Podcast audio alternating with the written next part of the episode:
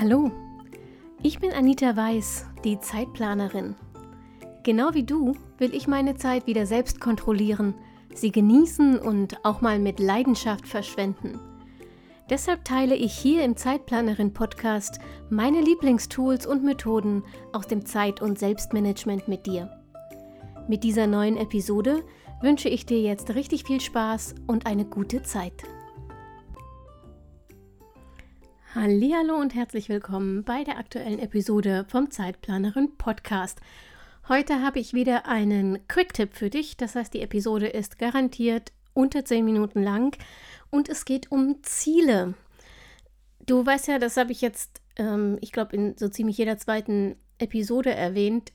Ohne Ziele nützt dir meiner Meinung nach das allerbeste Zeitmanagement nichts. Mm, aber es reicht nicht, einfach nur Ziele zu haben. Es kommt auch darauf an, wie du deine Ziele formulierst. Und wie du sie so formulierst, dass du optimal damit arbeiten kannst, darum soll es heute in diesem Quick-Tipp gehen, nämlich um die SMART-Methode. Aber lass uns noch mal ganz kurz am Anfang anfangen. Zeitmanagement heißt, zu entscheiden, wofür du deine Zeit einsetzen willst. Diese Entscheidung kannst du aber nur dann vernünftig treffen, wenn du deine Ziele genau kennst Mm, denn wie willst du wissen, was du tun musst, wenn du nicht genau weißt, was du eigentlich erreichen willst? Und da liegt der Teufel ähm, wie so oft im Detail. Schau dir bitte jetzt mal ganz kurz an, bevor wir weitermachen, wie du dein aktuelles Ziel formuliert hast. Egal, ob du es nur im Kopf oder ob du es aufgeschrieben hast. Wie genau, also wie konkret, wie messbar ist dein Ziel? Hast du eher ein Gefühl formuliert und das ist tatsächlich ganz häufig der Fall, weil letztlich sind alle unsere Ziele oder hinter allen unseren Zielen stecken Gefühle, die wir erreichen wollen. Also hast du dieses Gefühl formuliert oder hast du tatsächlich nachprüfbare Fakten als Ziel aufgeschrieben? Du kannst das ganz einfach herausfinden, indem du mal nachschaust und dich fragst, ob du dein Ziel, ob du aus dem Stand sagen könntest, wann es erreicht wäre. Stell dir mal vor, um das ein Beispiel zu machen, du willst abnehmen. Und dein Ziel lautet, ich werde abnehmen. Du weißt nicht wirklich, wann du dieses Ziel erreicht hast, wenn es nur so formuliert ist. Bist du am Ziel, wenn du 100 Gramm abgenommen hast? 15 Kilo? Und wie lange willst du dir Zeit geben, um da anzukommen, wo du hin willst? Also was ist deine Zeitspanne, in der du das Ziel erreichen willst? Mach dir keine Sorgen, wenn du jetzt festgestellt hast, dass dein Ziel nicht wirklich messbar und konkret ist. Das dürfte den allermeisten Menschen so gehen. Und das hat einen guten Grund, denn wenn du dein Ziel schwammig formulierst, baust du dir selbst weniger Druck auf. Das heißt, es fühlt sich einfach besser an.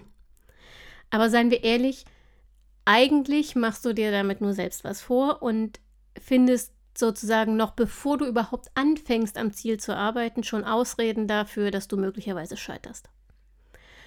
Um wirklich Schritt für Schritt auf ein Ziel hinzuarbeiten, kannst du es nach der SMART-Methode formulieren. Wenn du das machst, dann ist ganz sicher, dass es ähm, messbar ist und du wirklich ganz konkret sagen kannst, wann ist es erreicht oder eben auch nicht erreicht. SMART ist eine Abkürzung und steht für spezifisch, das S in SMART, messbar, das M in SMART, attraktiv, das A, realistisch, das R und terminiert, das T.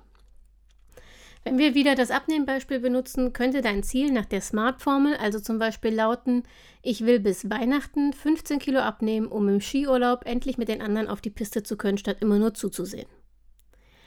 Das Ziel ist spezifisch und messbar, weil du genau angibst, wann dein Ziel erreicht ist, also wie viel Kilo du abnehmen willst. Durch die Deadline terminierst du dein Ziel. Gleichzeitig ist die Dauer von neun Monaten für 15 Kilo eine durchaus realistische Zielgröße. Und für die Attraktivität sorgst du, indem du dein Warum in die Zielformulierung einbindest. Du erinnerst dich daran, wie toll es sein wird, wenn du wieder mit deiner Familie Skifahren kannst. Damit ist dein Ziel zugleich dein dauerhafter Motivator, ohne dass du dafür zusätzliche Gründe finden musst. Nochmal, die nach Smart-Formel lautet es, ich will bis Weihnachten 15 Kilo abnehmen, um im Skiurlaub endlich in, an, mit anderen auf die Piste zu können, statt immer nur zuzusehen. Spezifisch, messbar, attraktiv, realistisch und terminiert. Du weißt jetzt also ganz genau, wie du es überprüfen kannst. Du stehst im Skiurlaub, Weihnachten an der Piste und weißt, habe ich die 15 Kilo geschafft, kann ich jetzt mit den anderen auf die Piste oder nicht. Und wenn du nur 12 Kilo geschafft hast und es reicht trotzdem für die Piste, ähm, da kommen wir dann in die Detailfragen, ob das für dich tatsächlich Ziel erreicht wäre oder nicht.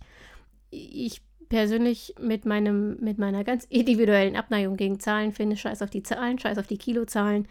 Wenn das Warum dahinter erreicht ist, nämlich dieses, du möchtest auf die Piste, dann ist das Ziel für mich erreicht. Aber das kannst du ganz individuell für dich definieren.